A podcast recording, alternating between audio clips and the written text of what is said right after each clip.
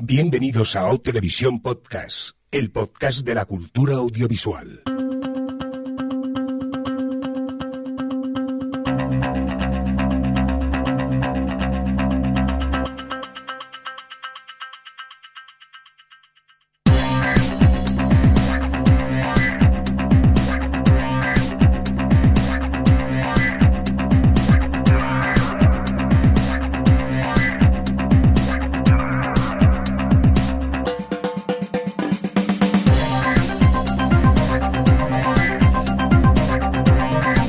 Bienvenidos y bienvenidas a Televisión Podcast, el podcast de la cultura audiovisual en esta nuestra edición 209 en el cómputo general, dicho en términos más televisivos, la S10E04.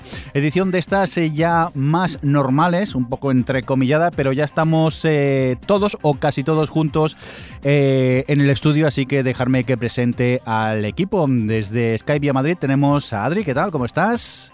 Hola, bueno, un poco así. Un poco fatal, estás avisar fatal. a los oyentes que lo siento si me sale de repente alguna tos o alguna cosa así, en plan una flema. Qué agradable. Qué agradable para empezar el podcast, ¿eh? Qué bien. Flema. Ahora tenemos cómo enganchar al público, Adri. Sí. bueno, que la tenemos un poco pachuchilla a la, a la, a la pobre. Nada, eh, ya recuerdo lo que te hemos dicho antes de empezar a grabar. Mutea si es necesario, por favor. Vale. También en Madrid y a Sky tenemos a Alex. ¿Qué tal, Alex? ¿Cómo estás? Bien, aquí con ganas de volver al formato este. Qué guay, ya teníamos ganas. Y tristemente, otro que tenemos Pachucho y sí que no ha podido venir porque nos ha llamado, nada, hará 10 minutos antes de empezar el podcast, que está el pobre con, con fiebre, que tiene una gripe que no se quita de encima, Javier Fresco, al cual le damos un, un le mandamos un saludito por, desde aquí, le damos muchos ánimos y que se recupere pronto. Y por cierto... Te queremos, Javi quien nos habla, por cierto, el señor eh, Mirindo. Pues sí, Javi, ponte mejor porque si no yo aquí me aburro, no sé con quién meterme. Mientras estos de Madrid van hablando que tú y yo cerramos el micro, pues vamos comentando nuestras cosas. Ahora esto es un poco aburrido, sinceramente. Oye, mm, vamos a saludar a la gente que nos está oyendo desde el chat, la grabación que estamos haciendo del podcast. Eh, ¿Lo tenéis a mano, Adri, el podcast, el chat por aquí o qué? Sí, tenemos por aquí a bastante gente. Lo que pasa es que tenemos un montón de invitados, bar, guion bajo, número en whatever. Pero bueno, tenemos a un. tenemos a Sorchi, que ya lo he dicho bien. Bien. A Commons Baby, a Frotamundos, a Sense8, a Mr. Netflix. Esos son los que se ha puesto nombre. Bueno, hay un invitado con H.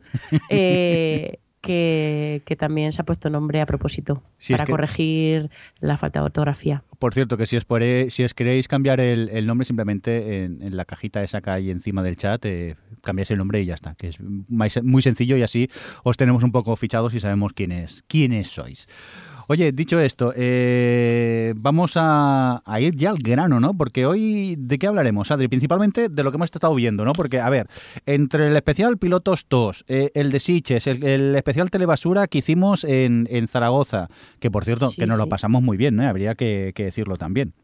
Te echamos de menos, Alex. Sí, la verdad que, que sí. Y encima, por un lado, también te envidiamos porque te ahorraste ver un poco de telebasura o al final acabaste viendo cosillas de las que compartíamos en cierta carpeta.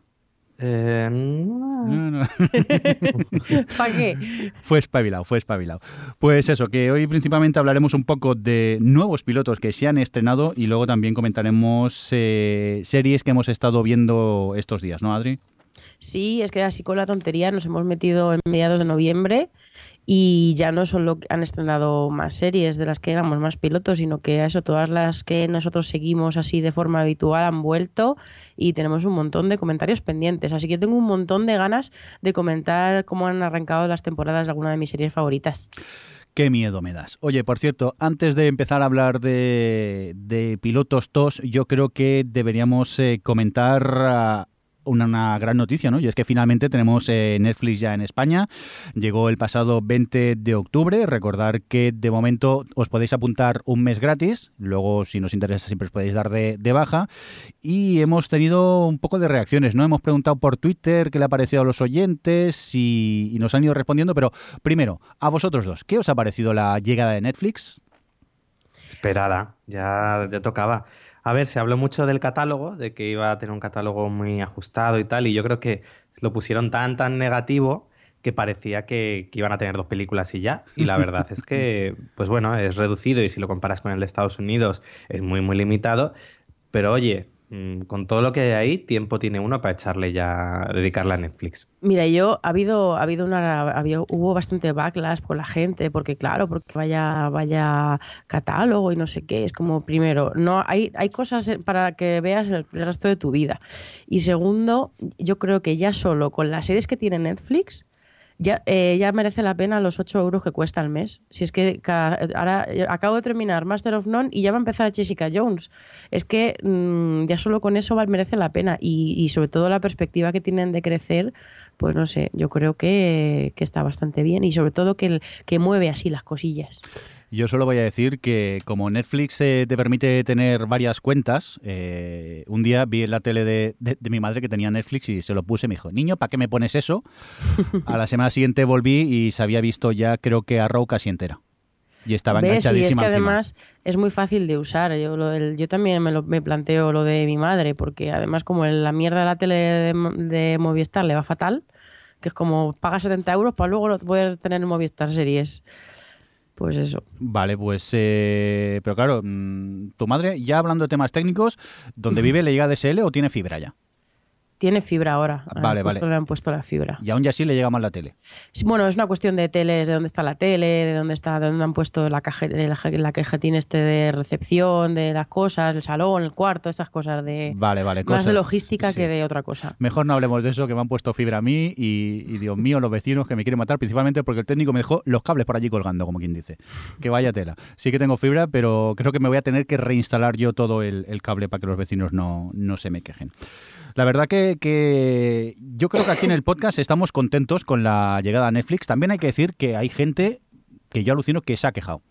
Yo esa horrible frase de ¿para qué voy a pagar si yo lo tengo gratis en internet? Digo, Bueno, ver, pero ya sabíamos que esos Sí, estaban ahí. Nos lo imaginábamos, pero es que encima la gente dejándolo en comentarios de, de iTunes o, o de la Android Store, esa, como se llame, la Play Store esta de, de Android. Y alucino un, un poco, oye, que vale, mm, no sé, si quieres piratea, pero que tampoco, que por lo que vale, que es que creo que lo más económico son 7,99 euros al mes, ¿no? Y lo más caro son 11,99. Sí. Sí, pero esa- o sea, la gente que no quiere pagar le, va- le da igual el precio y siempre se va a buscar una excusa para no hacerlo y ya está. Ya, ya, ya. Y, y eso pasa, pasa con todo, pasa con Spotify, pasa con... o sea, y, y sabéis, yo- vamos, estaba clarísimo que iba a pasar con Netflix. Pero yo realmente con Netflix eh, nunca he pensado que su público objetivo fuese los super mega consumidores de series que se las descargan y tal, porque precisamente eh, esos son los que más descontentos van a estar con el catálogo, porque siempre vas a tener que buscarte, eh, siempre va a haber series que vas a tener que buscarte por otro lado. Eh, y, pero, por ejemplo, lo que dices tú de tu madre, yo creo que el público de Netflix y que no lo ha hecho muy bien a la hora de publicitarse, quizá no han querido todavía eh, emplear, o sea, hacer una inversión en publicidad precisamente porque no tienen, vamos, quieren hacer primero un testing a ver cómo funciona antes de lanzarlo al gran público, pero yo creo que es precisamente el gran público el que a lo mejor sí que está dispuesto a pagar esos 8 euros que no son nada por tener un montón de pelis y tal, a una cosa que es súper sencilla. La gente que está más acostumbrada a descargar y que tiene otro tipo de, de, pues sí, que se maneja con otro tipo de cosas, pues es más difícil convencerla para este tipo de cosas, creo yo, ¿eh? No sé Sí, cómo lo veis vosotros. Aún así, yo creo que, a ver, yo ahora que uso eso, Netflix y tal, todo el- streaming es la comodidad. De ya no tengo que estar buscando lo que quiero, no tengo que buscar los subtítulos, no tal. Es cierto que Netflix no tiene las cosas al día, pero tienes temporadas completas. Cuando te apetece recuperar una serie o decir, mira, me voy a ver ahora la segunda de Arrow. O voy a ver, por ejemplo, ahora acaban de estrenar la segunda temporada de, de Los 100. Eh, pues, Mm. oye, ahí las tienes completas y no tienes ni que estar buscándola ni descargando. Claro. Te sientas, te pones. Además, eh, si algo que ya habéis comentado tiene bueno Netflix es el interfaz, que pues obviamente como ya lleva bastantes años lo han ido mejorando y es muy, es muy fácil de usar. Luego está muy bien porque aprende de lo que vas viendo a la hora de ir recomendándote. Es cierto, en España, como el catálogo aún es limitado, las recomendaciones son un poquillo así, pero conforme vayan ampliando eh, es bastante afinado. Eh, yo creo que incluso para el consumidor de series es un, es un valor y luego por lo que has dicho tú, que simplemente con sus series nuevas, sus series originales, yo creo que ya te compensa. Por cierto, aquí en el chat comenta Mr. Netflix que hasta que no estén los ladrones van a la oficina, él nada de nada. Me parece correcto. Que a mí es una serie de esas que, que la nostalgia me hace recordar de, de buena manera. Luego seguro que la vuelvo No, a ver y no hay quien la vea, pero tela. Lo que dice Alex del tema de las series completas y tal, yo creo que también va a ser la clave en estos años, porque eh, no sé si os dais cuenta que cada vez más eh, la conversación del día a día de las series, de haberlas visto el día anterior, ya no existe.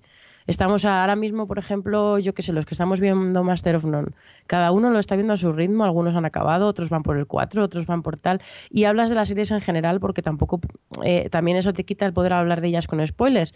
Es cierto que pues sigues viendo al día, de- yo sigo viendo al día Leftovers, tal, pero luego con otras series ya no me preocupa tanto la cosa esta de eh, tener las series que se, echaron, que se emitieron anoche. Es como que voy más a mi ritmo y, y esta cosa de, de Netflix y el streaming y, del, de, de no de no lo típico de llegar al trabajo y comentar la serie del día anterior, que sí que supongo que, o sea, que ocurre con la gente que consume series, por ejemplo, las españolas, que es mm, la mayoría, vamos, el público general ve muchas series nacionales y las comenta al día siguiente en el trabajo, pero yo creo que sí que en el, en el aspecto de las series internacionales cada vez noto menos esa cosa de, de tener que ir al día, de que es, algo que ha traído Netflix y que yo creo que también les hará bien en el sentido de que si de verdad esa forma de consumir y de compartir y tal eh, va cambiando y no afecta tanto lo de Dios mío, tengo que estar al día de ver las series de ayer, eh, también le eso le va a benefi- beneficiar.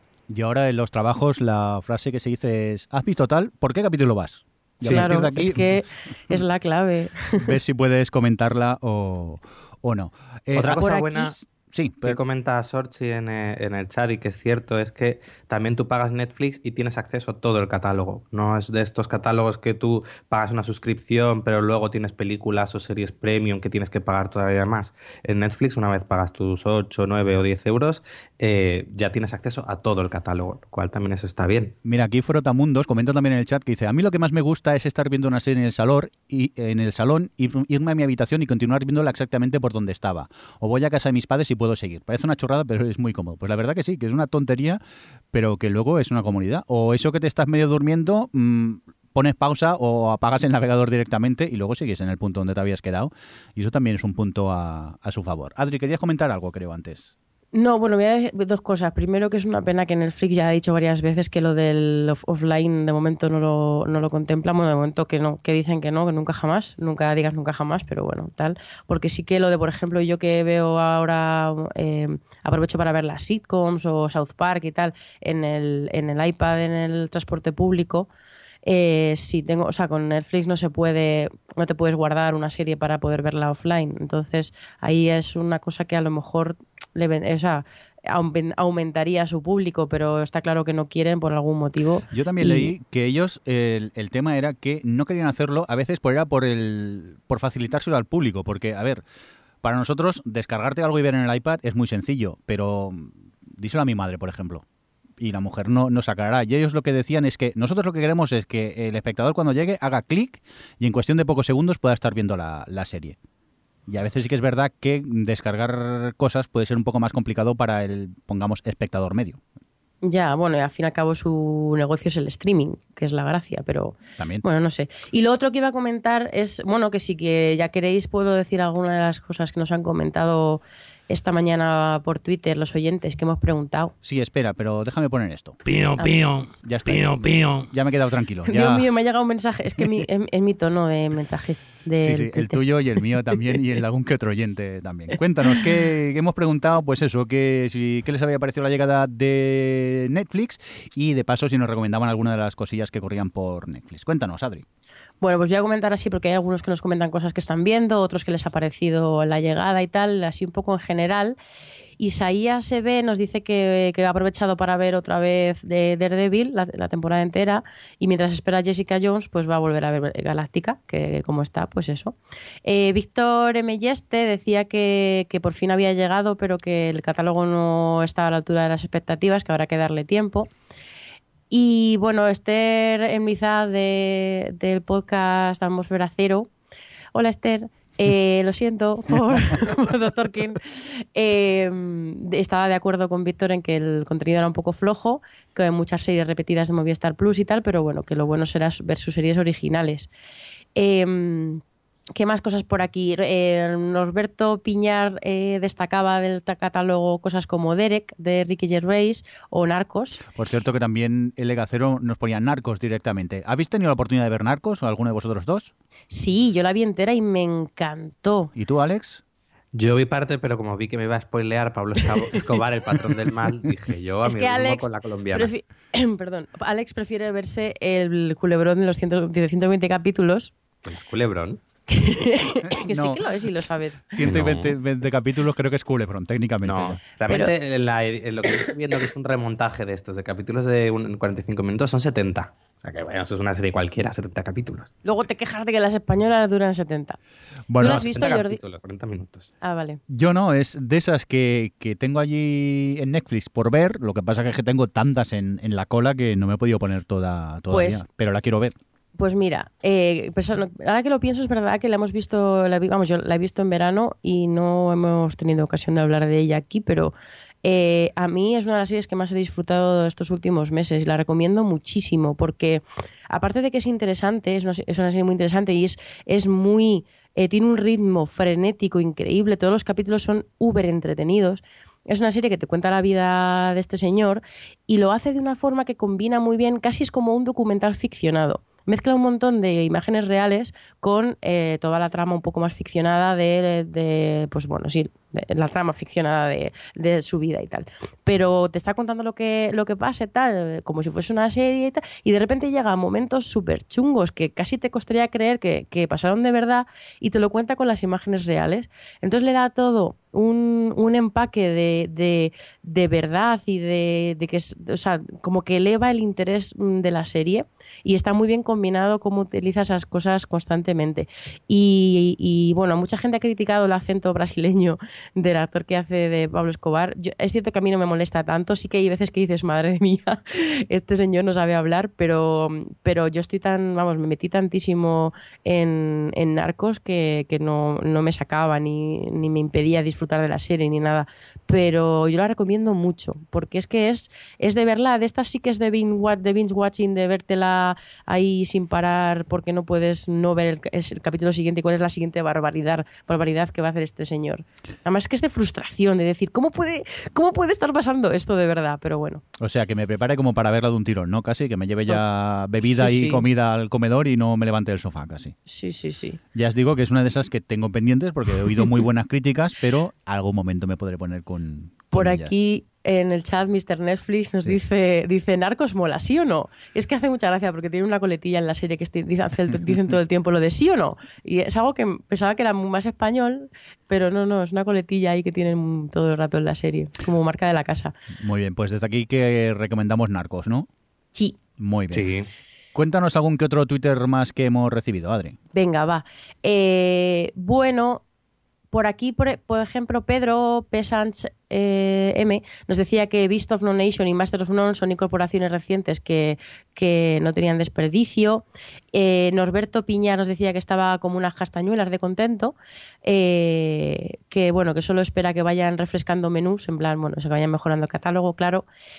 Oscar, eh, ¿cómo es? Nel Dorez nos decía que estaba muy contento. Eh, si quieres podemos parar aquí y luego me vuelves a preguntar. por sí, no también, deciros- porque si no, hoy es aquello que hemos preguntado algo y hoy habéis respondido, estamos contenticos. Si eso luego vamos poniendo el pío pío. Mira, como hacíamos antiguamente, durante el resto del programa vamos comentando qué les ha parecido a, a los oyentes, pues eso, la llegada de Netflix. ¿Os parece ya si dejamos un poco el tema Netflix de, de lado y, y vamos a... No. Ah, ah, ¿no? ¿Qué, qué nos quieres, qué nos, qué nos quieres yo quería contar? hablar, aprovechar de añadir. Uy, de añadir. De añadir. Aprovechar a añadir. De, de añadir, dilo de bien. añadir que Netflix, además de estrenar sus series nuevas, también ha estrenado series que de otras cadenas que a España no habían llegado, como por ejemplo eh, la serie de Scream de MTV o eh, Orphan Black, que hasta ahora, tras tres temporadas, aún nadie la había traído, ninguna cadena la había traído a España y ya la hemos podido ver. Y así aprovecho y comento que mm, me he puesto una tercera temporada de Orphan Black, que todavía no la, no la había visto, eh, que se emitió creo que es este verano, ¿no? Si no me equivoco.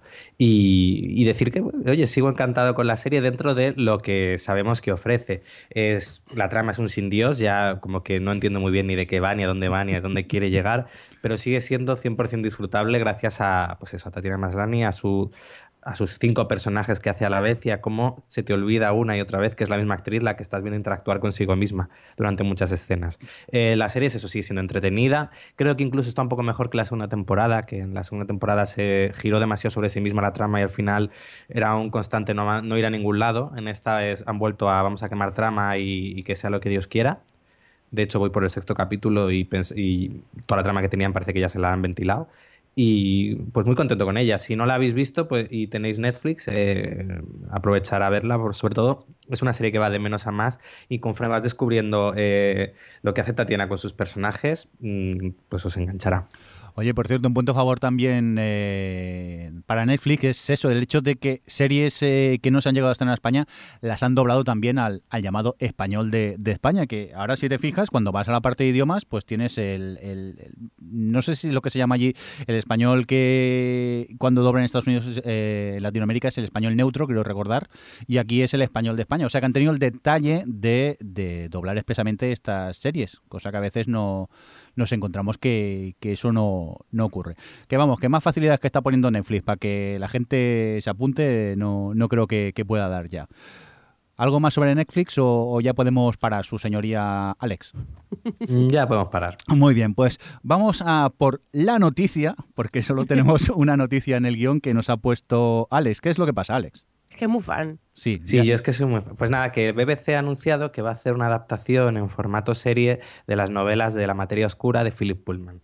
Eh, a lo mejor algunas las conocéis por una eh, un tanto desastrosa película que era La Brújula Dorada, que estaba protagonizada por Daniel Craig, Nicole Kidman. Y, y, eso fue el comienzo de adaptar una saga de tres libros que se quedó en la primera porque no tuvo el éxito el éxito necesario. Además es curioso la historia porque eh, la, la productora decidió quedarse solo con los ingresos de la película en Estados Unidos y darle a la distribuidora lo del resto del mundo. Y en Estados Unidos fue un fracaso, en el resto del mundo funcionó decentemente, por lo que a ellos les dio igual y ellos no, ganaron y ahí se quedó la, la cosa. Pues nada, esto lo va a adaptar la BBC One. En principio va a ser una primera temporada de, ahí no recuerdo cuántos capítulos. Seis de seis capítulos, pero ya han dicho que con la intención de hacer varias temporadas. No van a intentar adaptar los tres libros en seis capítulos, porque si no habría sido un poco un desastre.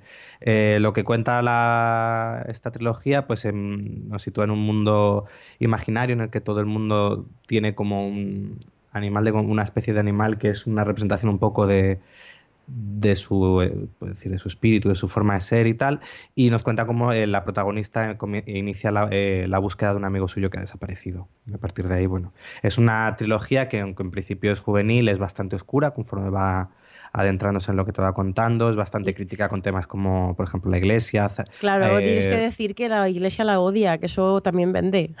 Pues sí, bueno, obviamente con la película la iglesia ya montó, porque, bueno, es que en esta, en esta novela la iglesia se dedica a secuestrar niños, entre otras cosas.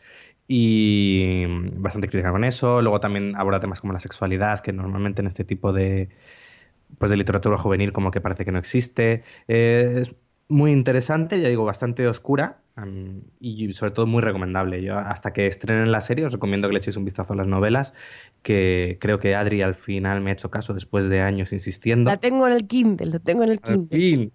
Han tenido que adaptarla para que... ¿Pero es oscura la materia o la saga?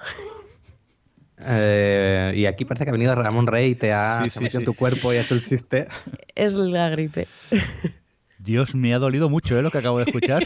Pero dolor... ¿Eso lo puedes editar luego? No. No. Es venganza, no lo vamos a editar, que lo oigan los oyentes. Por los mocos de antes. de venganza.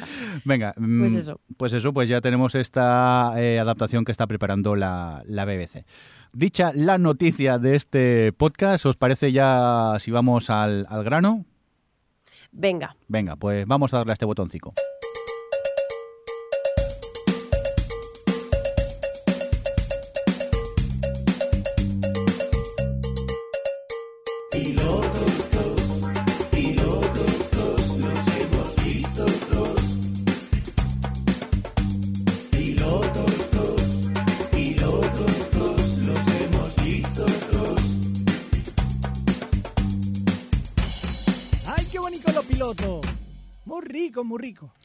Pues aquí tenéis la sintonía que nos cantan los oyentes cuando cruzamos pasos de cebra por, por Siches, esta Pilotos TOS. Eh, bueno, pues vamos a empezar ya a comentar un poquito lo que hemos estado viendo estos días, pero antes, mmm, Adri, tú, Sí, de lo que pues. estuvimos comentando en el primer episodio de esta temporada, el especial Pilotos, ¿qué has seguido viendo? Pues me alegra que me hagas esta pregunta que he puesto en el guion, Gracias. querido Jordi. Eh, pues nada, al final entre he seguido con, algu- seguí con algunas, he llegado hasta cuartos capítulos, terceros capítulos de algunas que empecé y me he quedado algo finalmente, definitivamente, con The, Green, The Grinder, Limitless y Life in Pieces. Esas tres nada más. Muy bien, yo creo que coincidimos con, eh, mira, The Grinder y Life in Pieces. Luego también... Es que eh, The Grinder eh, aprovecha muy bien el rollo meta que, que tiene la historia, ¿verdad? Mm, para mí tampoco es para tirar co- cohetes, ¿eh? Lo que pasa No, a que sí como son gracia. 20 minutillos, me parece entretenida y, y la veo, pero no es Para de mis mejores comedias. E- efectivamente, es, es las de Claro, para comer para o, o cenar, o tú para el, el cercanías. La estoy viendo, pero tampoco, ya te digo, es como para echar cohetes. ¿eh? Me gusta mucho más, por ejemplo, Life in Pieces, me río mucho más con, con ella. Jo, es que Life in Pieces me sorprende porque todos los capítulos, que son cuatro, cuatro historias diferentes, como cuatro, sketches, bueno, cuatro mini cortos, eh, cada, cada uno de ellos me saca un par de carcajadas fácil, ¿eh? Total- En plan que, en plan de carcajada de verdad, o sea, Sí, sí, en, sí. en alto, que dices, joder, pues hay pocas series, porque hay series que veo comedias que me sacan una sonrisa, South Park me saca alguna carcajada y tal, pero en plan de carcajadas no es tan común conmigo, por lo menos. No, no, yo estoy con, con- contigo. Es de esas series que todavía suelta carcajadas. que Últimamente las comedias son aquello más de ver con una sonrisica que no de, Sí. de reírse a, a troche y O casi y de ponerte a llorar. O- bueno, esa Buh, es otra que Las comedias tristes, indies de, de- de las narices. me acordé de ti, Jordi, el otro día, porque el mismo día vi un capítulo de, de You Are the Worst Sí. y un capítulo de Master of None que era Sí. como, señores, que yo he venido aquí a reírme. porque es que está, sobre todo You Are the Worst, está entrando en unos terrenos, pero bueno, ya hablaremos de eso después. Vale. Pero quería decir también que no sé si, creo que ninguno lo habéis seguido, pero Limitless me sorprende un montón cómo están quemando trama en una serie tan. em, tan autoconclusiva en realidad, porque todos los capítulos tienen un caso, pero luego esa, en, en la historia horizontal y en la relación que tiene el protagonista con, el, con la CIA y con el FBI, con no sé qué, y unos y otros y tal, están quemando un montón de cosas ya en, esta, en estos primeros capítulos, que lleva apenas seis o siete. Y de momento, claro, está siendo genial, pero, pero me da miedo en el momento en el que entren así en, una, en un modo más velocidad de crucero, porque como paren un poco, madre mía, es que se lo están ventilando todo rapidísimo. Yo he de decir que Limitless es principalmente por falta de tiempo que no me he puesto, pero que es una de esas que tengo ganas de seguir viendo algún que otro episodio, a ver si me quedo definitivamente con, con ella. Pero a veces es eso, es el no tener tiempo para poder ver todas las series del, del mundo. Eh, yo, por cierto, aprovecho, también digo que me he quedado con The Muppets y no lo he puesto en el guion porque se me había olvidado, pero lo voy a decir ahora con Heroes Reborn. Y, no es eso, sino es que estoy... ¿En serio? ah, pero eh, ¿de estoy- verdad por qué te está gustando? Es un complot. ¿O es estoy- por trolear? No, no, no, eh, no estoy por, no es por trolear. Aviso que no voy a hacer un Javi el fresco y voy a decir que mejora al final, pero es que mejora al final. Porque, eh, a ver, eh, los tres últimos episodios eh, para mí han sido todo cuesta arriba. Yo también he de decir que cada vez que acababa un episodio me dejaba con ganas de seguir viendo más. Si sois de esos que dices, a mí el piloto no me gustó para nada, pues sinceramente no continuéis. Si os dejaba con ganas de ver un poquito más, pues yo la recomiendo porque principalmente en los tres últimos episodios, todo lo que te estaban planteando, al final acaba por converger, todas las historias se entrecruzan. Sí que la razón que me dan es un poco patillera, pero la acepto y de golpe lo veo todo bien atado y digo, oye, chapó por tin, crin, crin, crin, que me das miedo, que al final me vas a tomar el pelín, como el final de la primera temporada, pero por el momento a mí me ha gustado y los tres últimos episodios los he disfrutado muchísimo. Sobre todo el, el último de hoy que he visto justo antes de grabar el podcast me ha gustado, pero el anterior lo disfruté de esos de casi aplaudir cuando se acabó el, el episodio. Eso sí, si no os gustó el piloto, no os sigáis porque posiblemente nos va a gustar. Y también aviso, no es para tirar cohetes, ¿eh? que hay momentos un poco patilleros, pero haces un poco de salto de fe, lo aceptas y, sigues viéndola. Y con ella estoy súper enganchado a, a Héroe Reborn. No sé también si es porque iba sin ninguna intención de que me gustase, fui con tan pocas ganas, que supongo que a veces el anti-hype también ayuda un poco a que te guste una, una serie. Porque vosotros, ninguno de vosotros dos continuó, ¿no? Con ella. No. No, No, no, gracias. Vale. Vale, pues no os voy a obligar a, a verla. ¿Qué está diciendo Mr. Netflix? Me intenta justificarse, pero está claro que ha sufrido mucho por culpa de esa encuesta. Así es, ¿verdad? es que publicó por Twitter ya que había las encuestas. Digo, ¿qué hago con la serie? ¿La sigo viendo o no? Y el resultado pues, fue 51% sí, 49% no. Y en ese momento me cagué un poco en todo y dije, bueno, va, ya que ha salido que sí, voy a verla. Y la verdad que me alegro de haber seguido con, con ella. Yo aprovecho ya dejadnos comentarios por Twitter a ver si la habéis seguido viendo y os ha gustado o si la vais a seguir viendo y me odiáis a muerte, que también podría, podría ser. Vamos con Alex. Eh, ¿Tú qué has seguido viendo, Alex? Cuántico. Cuántico. ¿Y qué tal? ¿Bien o qué? Ah, muy bien, muy entretenida. Además, veo que no soy el único de este podcast que ha seguido viéndola. Sí, eh, Javi en el guion ha puesto que también la, la, la ha estado viendo. Qué sorpresa. Pues sí. Eh, pues muy bien, muy entretenida. La serie da lo que prometía en su piloto, es decir, tramas locas, eh, una academia del FBI que parece el instituto de secundaria eh, y mucho entretenimiento. Mientras no aburra, esto es, es, lo mismo. Son series que en el momento que baja un poco el pie del pedal y aburra un poquito, fuera. Pero mientras sea tan entretenida, oye, yo compro. Muy bien, pues aquí tenemos eh, Alex que nos comentaba Cuántico y si os parece ya vamos a hablar de... Espera, espera, espera. ¿Qué pasa? ¿Qué ha pasado? ¿Qué ha pasado? ¿Qué susto me has Oye, dado? no me conteste con, ese hastío, querido Jordi. Es que me has asustado. No, es que quiero comentar una cosa. Sí. Y es que en, en TV by the Numbers, mi página chachi para mirar las audiencias, eh, van haciendo un ranking con las nuevas series para ver cuál es, eh, o sea, un ranking, no tienen mucha más explicación, eh, con las series nuevas. Por, por audiencia está hecho el ranking, no por, no por calidad. Y, y bueno, o sea, porque me parece curioso comentarlo, ¿vale? Porque hay cosas así tal. En el primer puesto tenemos a Blind Spot, que por cierto es la primera serie nueva de este año que ha conseguido la segunda temporada, la primera y la última, y la única de momento, que va muy bien en audiencias, la verdad, estas cosas, eh, la- a NBC se le va bien, a- bien hacer estas cosas de un año y luego la segunda temporada no tanto. Es, la segunda está Limitless, la tercera Cuántico, te puedes alegrar, Alex. Bien. La cuarta es a Supergirl, pero es que la quinta, Top 5, es, está Doctor Ken. ¿En serio? Queridos, sí. que de hecho fue de las primeras también en conseguir no segunda temporada, pero sí temporada completa. Que Yo- le dieron los capítulos que faltaban hasta los 22. Yo siempre he dicho que de televisión no tengo ni idea y se demuestra. Con Doctor Ken, por ejemplo. Pero es que luego están por ahí también en el top 10. Está, está Rosewood, nuestro amigo Rosewood, el cool.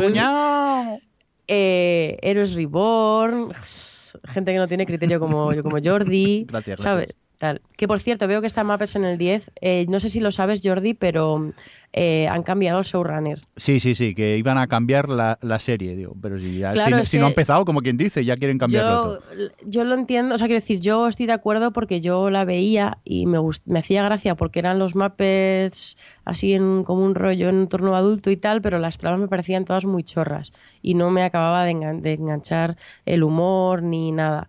Eh, y si le van a, a ver si, si el nuevo showrunner le da un rollo un poquito más gamberro, pues a lo mejor sí que la retomo. Pero es que me, se me estaba quedando bastante insípida. Sigue igual, ¿eh? Las tramas tampoco son al otro mundo. Lo que pasa que es eso, son los Muppets, son 20 minutillos para cenar, ya está, allí. En, el saco de series para, para cenar. Bueno, eh, Y añadir, Sí, ya que estamos, venga, va. que por ahora no han cancelado ninguna serie. ¿Es Pero verdad? porque ahora las cosas no se cancelan. No, ahora se Se- acaban para venderla como miniserie. Exacto. No, pero es No. curioso porque incluso con lo que era antes, otros años, de ver cuál era la primera serie cancelada, con uno o dos capítulos, y ahora. Es que ni siquiera- audiencias paupérrimas, eh, Sí, ahí sí. siguen. Ni siquiera Minority Report, que fue la primera que tenía ahí unas audiencias que digo, esta la van a cancelar al tercer capítulo, no han dicho nada. Es como. Pero porque es que ahora está la cosa tan tan incierta con respecto a qué se considera un éxito que se quedan un poco eh, pues es- eh, como en plan expectativa. De todas formas eso que antes eh, en una, serie de estas que tenían audiencias de mierda al tercer capítulo te la cancelaban porque ni siquiera les salía rentable eh, continuar con la producción aunque si fuese para terminar una temporada pero ahora ahora que tienes una temporada completa que puedas vender a un Netflix o puedas vender fuera o tal ya por lo menos cubres esos costes que antes probablemente era más difícil de hacer ahora como se, como hay tanto contenido para para vender que vamos hay tanta gente esperando eh, contenidos que, que yo creo que sí que lo de la cancelación ya no va a ser tan va a estar tan a la orden del día Ojalá nos hubiesen estrenado Reunion ahora. Ay, Dios mío, nunca nos- se nos va a curar la herida de reunión, ¿eh? Es que fue la- al menos mi primera cancelación dolorosa. Oye, Sí, sí, re- la mía ¿reunión también. tenía final o, o no? ¿La cancelaron así sin final? Te- La cancelaron final. sin final, aunque luego los, los showrunners contaron lo que iba a pasar. Pero, Ya, pero no, pero sin no es lo final. mismo. Vale, vale, pues es de No esas series que siempre habláis y digo, me debería poner con ella, Pero pero, no pero vamos, si no hay final, no, porque... Además puedo- no era tan buena. Lo que Realmente pasa es que era un cu- chapucerilla, ¿eh? Era un culebronaco que, que lo que pasa es que el formato, o sea, en aquel momento éramos jóvenes e inexpertos y el formato, no sé si te acuerdas, Jordi, era que, cada- que en cada capítulo pasaba un año. Entonces pasaban mil cosas en cada capítulo y eh, como era todo de "Ah, ah, Dios mío, tú que eres tan Donkey Hangers encima, seguro que te enganchas. Yo y seguro. entonces luego te vas a Además tenía cagar el en rollo todo. este de, de flashback, fast forward y todo. Estaba bien. Pensar Pero que- los actores eran muy mediocres, los estilismos para hacer Bueno. que tenían 20 años menos eran cutrísimos. Y eran todos plano contra plano de gente hablando. O sea, era, era Oye, cutrecilla la serie en general. Pues dejar de mitificar la serie, hombre, que siempre habláis maravillas. Pero porque y- nos enganchamos mucho y nos jodió. Fue nuestra primera cancelación. Fue cuando empezamos a sentir esto de las cancelaciones de las series americanas. Pensar fue que nuestra yo- primera conexión con eso. Yo soy muy de series de la BBC que también cancela cuando menos te lo esperas y con Super Cliffhanger que matarías a toda la BBC entera casi. Pero, Pero BBC no cancela, BBC simplemente No renueva. emite la siguiente temporada. Claro. Y tú esperas años a ver si algún día la emiten y de repente te has olvidado de ella. Por eso les ponen a las temporadas el título de Series One, Series 2, nada de temporada. No, Series One. Y Sí. ya veremos si hay Series 2. sí, también es verdad que algunas series vuelven al cabo de 7 u 8 años. Porque Red Dwarf, si mal no recuerdo, llevaba muchos años sin hacer episodios y no hará mucho volvieron a grabar alguno que, que otro. Joder, qué mayor eres. Pues, pues sí, pues sí, en ese aspecto sí. Ha sido un poco gratuito, lo sé. Eh, ya, es igual. Os, qui- os qui- os quiero igual de poco que, que siempre. Oye, ¿os parece si comentamos alguna serie o, o qué? Venga, va. Venga, va. Pues vamos a comentar algunos de los pilotos todos que se han estrenado estos días. Eso sí, os aviso que el orden de hoy será el, el tal y como lo hemos puesto en el guion, o sea, totalmente aleatorio. Empezamos con este Crazy Ex Girlfriend, estreno de CW del pasado 12 de octubre, que parece ser que no ha gustado a nadie, ¿no, Alex? No, a mí. Bueno, no, no me llegó a disgustar por aburrimiento, sino que me estaba poniendo muy nervioso el verla. Ella está loca, literalmente. Y, y yo, conforme iba avanzando el capítulo, me, me, me ponía cada vez más nervioso. Y, y no, no, no la disfrutaba. Y, no. y eso que es un. Realmente es una comedia musical sobre una chica que decide cambiar su vida e ir tras un exnovio que tuvo en su infancia al Felicity. pueblo en el que vive. Sí, pero aún más. ir- Bueno, Felicity era muy irritante, ¿eh? No era irritante. Bueno, era de, Bueno, sí, de- que- de- de- de- Bueno, bofetón con la mano abierta, pero bueno. Que anda, que irte a otra ciudad para seguir a un novio, pero bueno, da igual. Eh, pues eso, que ya me he puesto los nervios y que no, no pude ni terminar. eh, a la media hora lo quité. Adri, ¿tú tampoco lo pudiste terminar? A la media hora, pero si no dura más, ¿no? Dura 30 45. 39 minutos. Ah, vale. Eh, yo es que lo vi el verano pasado. Sí, a ver, eh, me pareció, o sea, no entiendo nada porque ahora, no sé si es que a lo mejor han cambiado el piloto que yo vi en su momento, pero la gente está como súper loca porque es la nueva serie súper graciosa de estas eh, comedias locas tipo Jane the Virgin o tipo tal que, que de repente gusta a todo el mundo y no entiendo nada porque a mí, como a Alex, eh, me, me- me puso de los nervios eh, porque era, no, era una, no me parecía una locura graciosa, me parecía una locura, eso, irritante. Y, y, en fin, y los números musicales no me parecía que tuviesen una puesta en escena eh, graciosa o llamativa o que dije, o digas, "Mm, ya solo por excéntrico me hace gracia. No, no, es que no, no hubo nada que le pudiese sacar a esa serie, ni una sola secuencia. Entonces, estoy un poco picuet con la recepción que ha tenido. Yo estoy igual que vosotros. Yo sí que tuve la paciencia de acabarlo, aunque me costó muchísimo acabarme el episodio, pero es que estoy igual. eh, ella me parece odiosa, no consigo empatizar con, con ella. Y es eso, que es que eh, eh, está loca, pero no es la loca graciosa, es la, no sé, es, es odioso el personaje de la, de la protagonista. Y luego los números musicales a mí no me interesaron para nada. Yo tampoco que sea muy de musicales, pero a ver, recuerdo Fly of the Concords, que tenían sus canciones, pero eran divertidos en ese momento. Pero es que aquí, en ningún momento, nada me hace gracia. Y me sorprende lo que dices tú, que parece ser que a la gente sí que, que le está gustando la serie. Sí, yo he leído en Twitter, he leído en blogs que sigo que hablan de televisión y tal, eh, que es la nueva super locura divertidísima de la tele. Y entonces, y es que no lo entiendo, no lo entiendo. Pero bueno, creo que todo oye, depende de eso, de cómo conectes un poco con, con la protagonista. Pero si aquí... te resulta insoportable en el Sí. sentido de irritante, nada, si simplemente te, pues oye. Porque tampoco creo que la serie, a mí no me pareció decir, ah, me aburro, yo es que me estaba poniendo nervioso, pero... Y es cierto, los primeros 10 minutos la empecé bien diciendo, ah, pues va a estar bien, oye, va a tener ese punto como Jane de Virgin, a lo mejor un poco diferente tal, pero luego ya me puse los nervios y la quité. Pues nada, parece ser que no teníamos el día, no hemos entrado en Crazy Ex-Girlfriend, vamos a continuar con, con más series. En este caso, Adri, tienes razón en lo que has puesto en el guion, es Supergirl, eh, estreno de CBS del 26 de octubre. Creo que ya la comentamos puntualmente en el piloto TOS porque tú sí que habías tenido oportunidad de verlo, Pero bueno, a grandes rasgos. Yo he de decir que el piloto a mí sí que me ha gustado, ella me cae genial, me encanta el rollo de lo que pasa en la oficina, pero realmente lo que es importante, que es cuando lucha con los malos y el rollo superhéroe, a mí me aburre muchísimo. Y teniendo en cuenta que es una serie de superhéroes, pues mm, mal vamos, sinceramente. Un Y, poco, ¿eh, Jordi? Sí, sí, sí. Y, ya- y tristemente la voy a, a descartar. No por eso creo que sea un mal piloto, ¿eh? Si te gusta este tipo de, de series, mm, a mí creo que puede estar bien Supergirl. Lo que pasa que yo, no sí, entré estoy de en acuerdo ese con rollo. eso, ¿eh? Yo no la he seguido ni la voy a seguir, eh, pero sí que creo que no es un mal piloto, es un piloto muy expositivo de poner las cosas como están, de presentar al personaje, que se convierte en Supergirl, que te- tengan que hablar de su primo, que tenga, o sea, es que hablan de todo, o sea, eh, meten en un capítulo lo que por en otra situación que no fuese un piloto de CBS, a lo mejor podrían haber contado un poco más tranquilamente en tres o cuatro capítulos. Pero, pero no lo digo en plan mal, ¿eh? porque se en- entra bien y como dices tú, ella está muy bien elegida, porque tiene ese punto de encanto medio geek que, que le da, o sea, es fácil conectar con- creo que es fácil conectar con ella si conectas con ella pero pero yo me, sí que me resultó bastante a la vez de todo esto me resultó bastante estándar todo como muy random tal. Y yo ya estoy viendo Flash que es un poco el mismo rollo de, serie entretenida de superhéroes. Y además Flash eh, desde el primer capítulo me flipó y, y estoy en la segunda temporada y me está gustando muchísimo porque es una serie que tiene una sensibilidad que no me esperaba en una serie de CW de superhéroes. Y de momento con esa tengo cubierto el cupo de superhéroes de este, de este rollo. Muy Pero bien. vamos, que no me pareció mal piloto, ¿eh? Pues vamos a continuar con más series que hemos visto estos días. En este caso, este Master of None, estreno de Netflix, que se estrenó el 6 de octubre, De noviembre. de noviembre, perdón. Eh, gracias por el apunte, Alex. Y vamos a empezar contigo, que parece ser que, que te encantó, ¿no?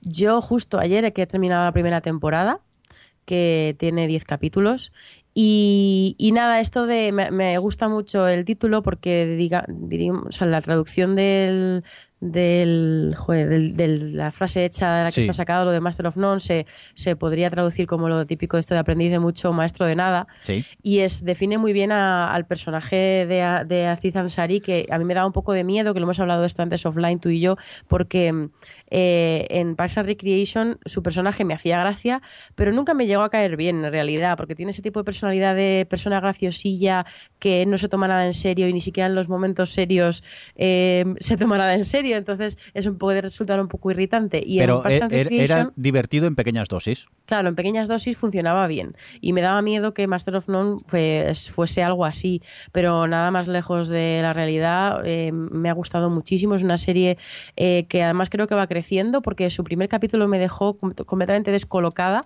porque no me esperaba, porque bueno, para que no sepa lo que es, es eh, pues eso, es una serie, es una comedia, una dramedia más bien, sobre un chaval que es un actor de, de anuncios que no tiene muy claro lo que, hace, lo que hace en su vida y en cada capítulo lo ves un poco en su rutina y en cada capítulo se enfrenta a un tema, eh, vamos, aborda un tema pues como puede ser eh, pues las, eh, el racismo, las diferencias entre hombres y mujeres, el, el racismo en, en concreto en el, en el universo de Hollywood, un poco así, en temas como muy sociales y muy culturales de ahora y muy actuales sobre todo desde su punto de vista. Y entonces el primer capítulo me dejó muy descolocada porque realmente tenía un punto muy agrio sobre esto de las relaciones y tener hijos y lo que se convierte tu vida cuando tienes hijos, que me dejó mm, descolocada. Y, luego llegaron varios capítulos en los que eh, hay muchas cuestiones estas raciales y tal, que me gustaba la visión que daba él y cómo lo hacía, pero eh, a veces me sentía como que era demasiado obvio, como que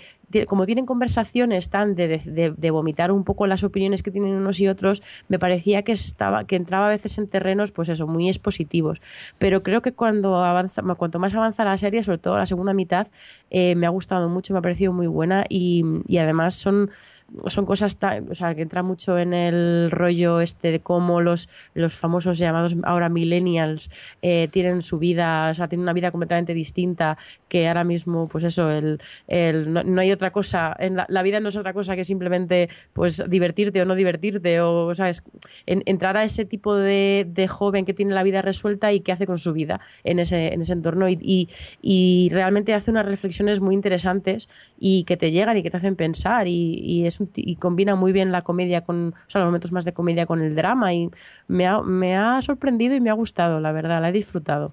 Yo solo me he visto cuatro, creo que de momento, y, y lo que me pasa es que uno no me gusta, el segundo me gusta, el tercero eh, y el cuarto me vuelve a gustar. No sé, es un poco irregular, al menos para mí, eh, en un principio sí que es verdad que me mantiene el interés para seguir viendo más y más por lo que hemos estado tú hablando, eh, hablando tú y yo antes de, grabar el podcast, que dices que va mejorando un poco a partir de que, de que, de que avanza y, le tengo ganas. La verdad que es de esas que, tengo ganas de, continuar con, ella. Me sorprende, porque ya te digo, eh, iba con pánico, digo, pensaba, así Ansari, mm, media hora continuamente con él, mm, me va a explotar el cerebro. Afortunadamente está bastante comedido y, y lo que me cuenta por el momento las historias sí que me interesan. Aunque Alex creo que no comparte nuestra opinión. No, no me interesaba lo que contaba. Y como últimamente no tengo paciencia con las series, a los 20 minutos, y eso que dura 29, la quité. Me flipa que no te pusiste mirar el primer capítulo, que es uno de los que más me han gustado de, la temporada. No, no. que además te afecta. no, pero claro. por, eso no. pudo acabarlo. Venga, vamos a continuar con más cosillas. Más estrenos de estos eh, vía streaming. En este caso es Hulu, que el 7 de octubre estrenó Casual. Esto, Adri, ¿cómo lo llamaríamos? ¿Comedia triste o drama contento. Es una, dramedia indie de toda la vida, en ya, realidad. Ya estamos, dramedia indie de toda la vida. Dramedia indie. Sí, es. ¿Sabes qué pasa? Que a mí en los últimos, de, los últimos años, bueno, digamos en el siglo XXI, entré en el mundo este de las comedias, dramedias sobre la vida, madurez, tal, indies y todo el rollo este Sundance y tal, y me, era un género, porque ya lo considero un género, que me gustaba mucho, pero que en los últimos años ya veo películas y me parecen todas muy eh, repetitivas y siempre lo mismo, el mismo tono, el mismo estilo, la misma, ya como que no me, como que está un poco desencantada con ese tipo de pelis. Y entonces he visto Casual y estoy completamente enamorada de esa serie, porque eh, recupera esa esencia de las tramedias indies, pero es que sus personajes, ya desde el primer capítulo, o sea, en el primer segundo que sale cada uno de ellos, bueno, no voy a exagerar tampoco, pero cuando acaba ese primer capítulo, eh, a mí me flipó la profundidad que tienen esos personajes, porque están muy, muy bien construidos y, están, y los van desarrollando muy bien con todos los episodios. Y además es una serie que es todo muy de verdad. Y, lo que pasa con muchas de este tipo de historias es que caen en, en excentricidades, ¿no? En cosas un poco exageradas y Pasa, por ejemplo, en Master of None, que hay veces que es un poco, que lo sacan un poco de madre para hacer sus, tesis sobre lo que estén hablando en ese capítulo. Pero aquí es todo muy de verdad, no, hay excentrismos exagerados, ni gente muy loca, ni muy em, como por ejemplo en Transparent, que dices, bueno, pues tienes otro tipo, otro tipo de, es otro tipo de, serie que a mí yo, me gusta mucho. Adri, ¿eh? disiento un poco porque el personaje de él, del hermano, a mí a veces me parece. Solo he visto dos episodios, ¿eh? Por el momento. Pero no sé, su manera de reaccionar ante la vida me parece un poco exagerada en algunos casos exagerada. el hermano, a mí me parece, a ver, a mí, me parece un gilipollas, pero. Y, lo sigue siendo en el capítulo 7, pero porque es un gilipollas, ¿eh? Es un tío que, que bueno, pues a mí, personalmente no me gusta la forma que tiene de. No apruebo su forma de enfrentarse a la vida ni de tratar a las mujeres, pero es el personaje que han construido y como personaje me gusta muchísimo porque tiene mucha profundidad y, y la serie te cuenta muy bien de dónde sale esa, esa gilipollez que tiene. Entonces, eh, te, te cuenta también dónde viene su conflicto, que le entiendes como personaje a pesar de que no te caiga bien. Y, la adolescente tampoco creas que me cae muy bien, pero me, encanta como personaje. Y ella, bueno, ya me flipa. Pero, pero sí, a mí sí que no me parece que esté nada exagerado ni, ni para, para que funcione. También te digo que solo he visto un par de episodios de momento, ¿eh?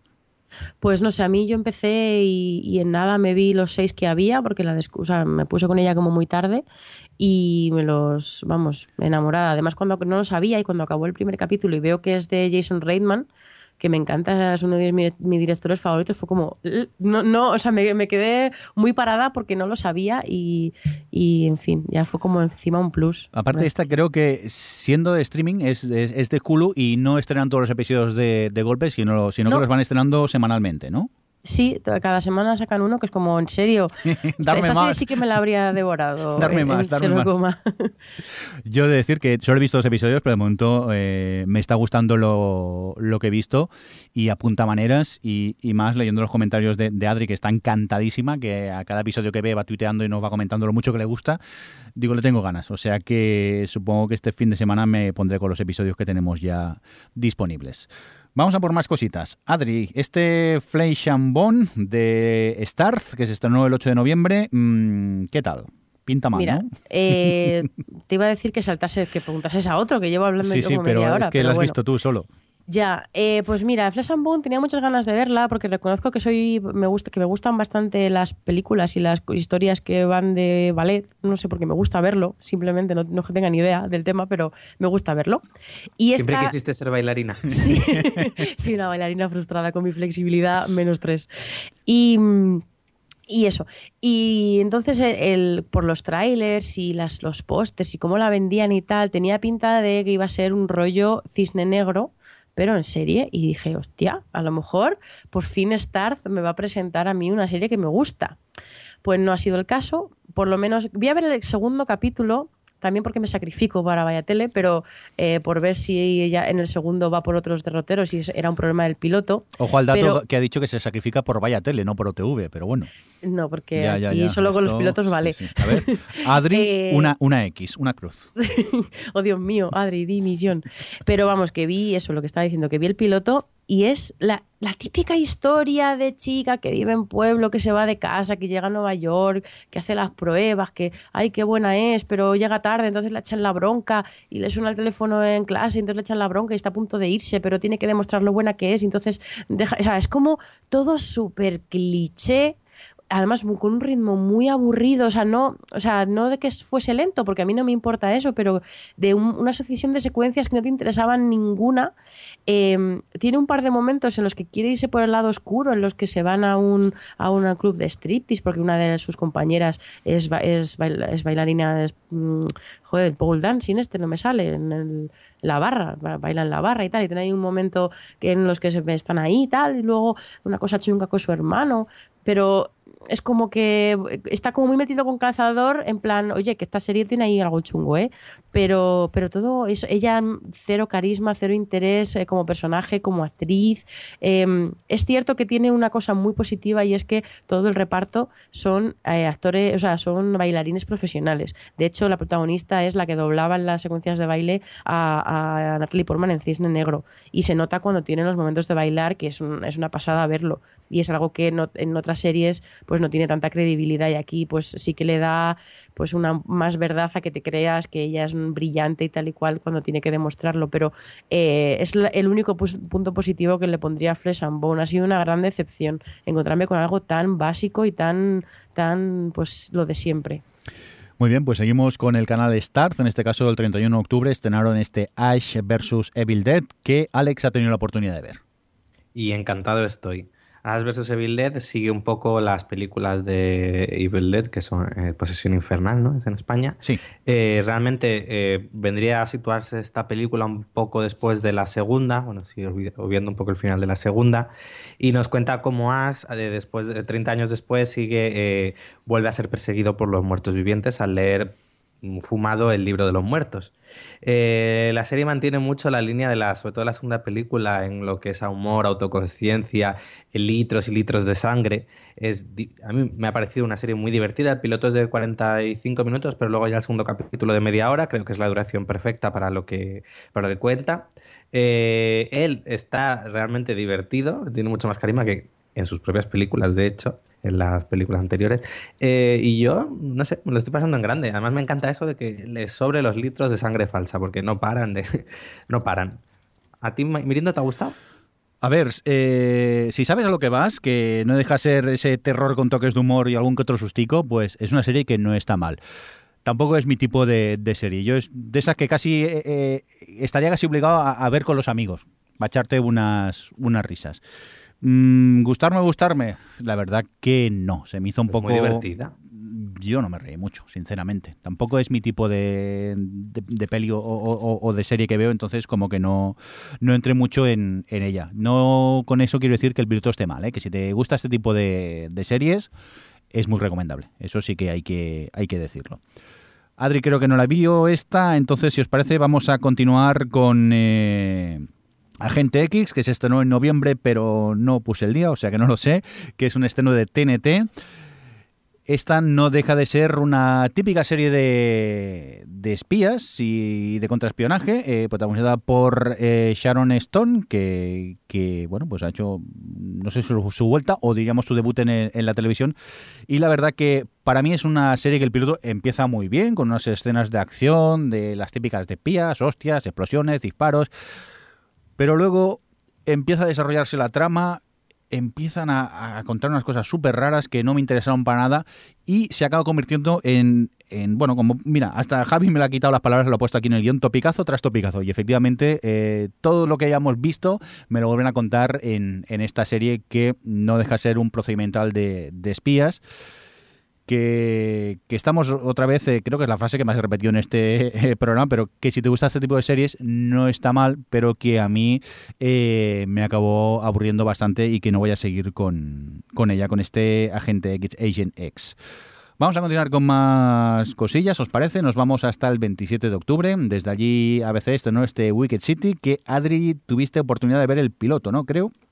Sí, bueno, lo vi hace tiempo ya y, y, bueno, no, al margen de si te gustó o no Jordi, no te encariñes mucho, porque ha sido uno de los estrenos más patéticos de toda la temporada que no ha hecho, no ha llegado ni a los números de la CW.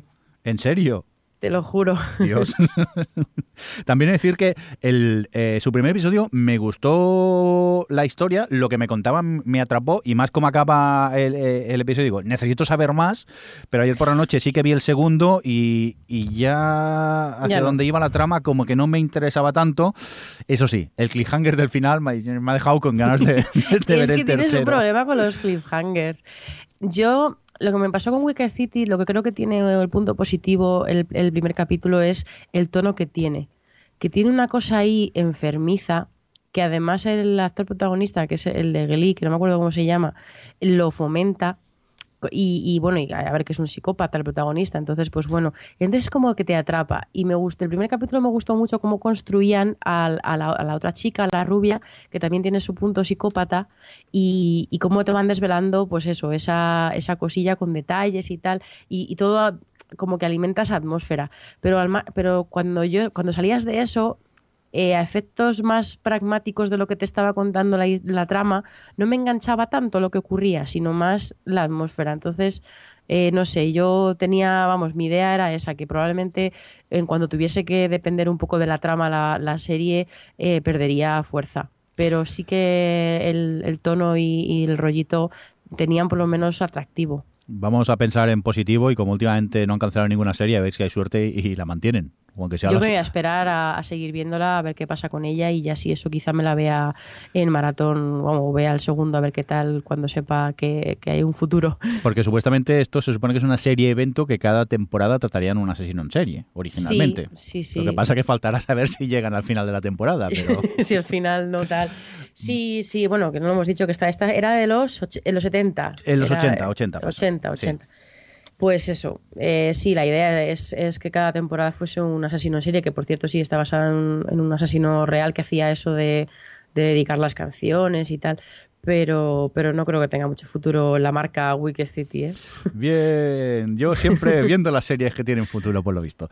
Venga, vamos a por el último piloto que hemos eh, tenido oportunidad de ver. En este caso ha sido Alex, este estreno de BBC 2 del 9 de noviembre, este London Spy.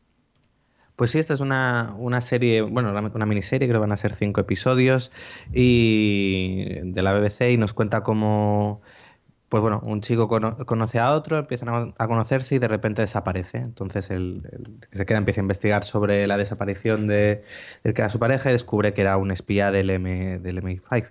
Y bueno, entonces un poco, pues eso, primero ver realmente quién era, por qué ha desaparecido y, eso.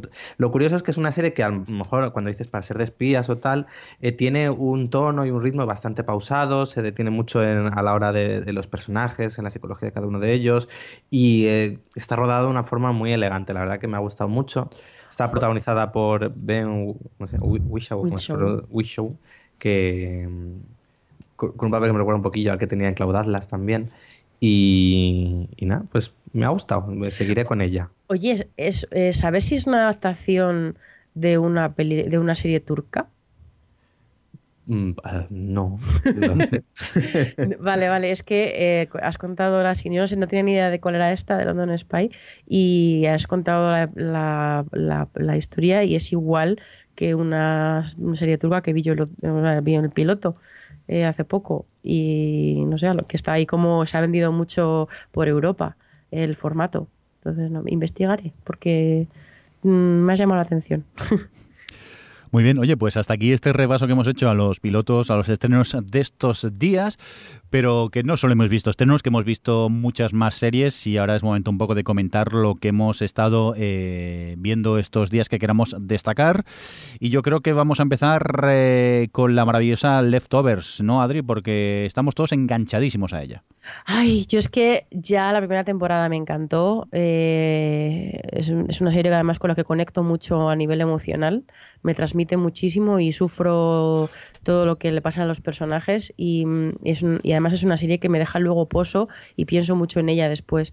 Y esta segunda temporada creo que eso se ha elevado todavía más y, y me, me, ha gustado mucho cómo han hecho el cambio también un poco de estructura narrativa y cómo van contando las, la historia, cómo afecta este nuevo pueblo, así, este pueblo que llaman Milagro, a cada uno de los personajes de la serie y, y cómo mueve sus deseos y sus, y sus pensamientos y sus traumas y sus cosas, eh, el hecho de estar ahí, lo que significa estar ahí y tal. Y estoy, no he visto todavía el del domingo pasado porque... lo que te, lo que te espera, lo que te espera he hecho un Alex porque. me copies. Porque, como he estado bastante malita estos pasados días, no tenía yo como el ánimo. En plan, necesitaba el momento. Yo necesito el momento perfecto para ver Leftovers, que es ahora mismo mi serie favorita. Y mm. entonces todavía no lo he visto. Yo solo os voy a decir una cosa: no veáis Leftovers después de comer y antes de ir a trabajar, porque vais a llegar de presivos perdidos al trabajo. Ya te lo digo porque es una serie maravillosa, pero sí que eh, es dura. Es una serie que anímicamente te deja por los suelos.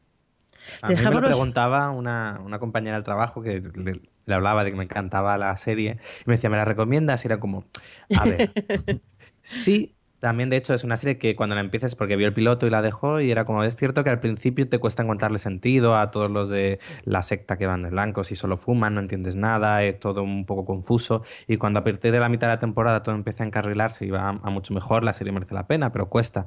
Pero es que además recomendarla es como, a ver, está muy bien, pero tienes que verla con tu bote de Prozac al lado, porque tela.